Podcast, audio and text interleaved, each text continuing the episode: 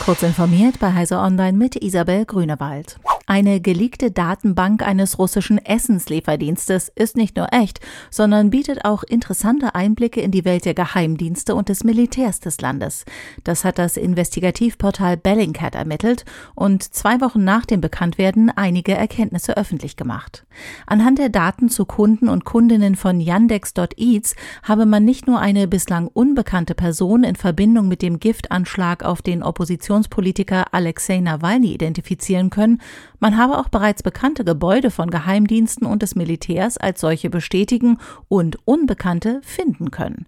Das Leak verdeutlicht einmal mehr, was für wertvolle Datenschätze Internetdienste ansammeln. Google setzt den Bezahlwegzwang in seinem Android Store nun strenger um. Eine letzte Frist endete am 1. April. Nun dürfen App-Anbieter ihre eigenen Bezahlmethoden nicht mehr über Umwege in ihren Apps platzieren. Betroffen sind mehrere Apps. Das US-Technikmagazin The Verge nennt etwa Amazons Audiobook-Dienst Audible. In der Android-App von Audible konnte man bisher etwa Hörbücher noch mit Kreditkarte kaufen. Das soll nun nicht mehr möglich sein. Der Bahnverkehr in den Niederlanden ist am Sonntag weitgehend zusammengebrochen. Tausende Reisende harrten stundenlang an Bahnhöfen aus. Nachdem lange Zeit unklar war, worin genau das Problem besteht, erklärte ein Bahnsprecher, es sei eine Software ausgefallen, mit der die Einsatzplanung der Züge koordiniert und dabei Vorfälle wie aktuell notwendig werdende Umleitungen berücksichtigt werden. Ohne dieses System könne die Sicherheit nicht gewährleistet werden. Damit standen die meisten Züge des staatlichen Bahnunternehmens still. Erst in der Nacht zum Montag stabilisierte sich die Lage. Der Mars ist ein leiser Planet und Geräusche pflanzen sich in der Atmosphäre ganz anders fort als auf der Erde.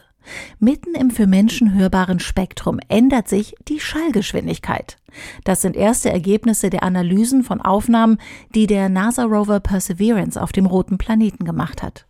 Wegen des immens hohen CO2-Anteils von 96 Prozent und des drastisch niedrigeren Drucks werde Schall viel stärker gedämpft als auf der Erde. Das treffe insbesondere die hohen Töne, die sich viel langsamer ausbreiten als tiefe Töne. Eine Unterhaltung in dieser Umgebung wäre deshalb schon über wenige Meter äußerst schwierig. Diese und weitere aktuelle Nachrichten finden Sie ausführlich auf heise.de.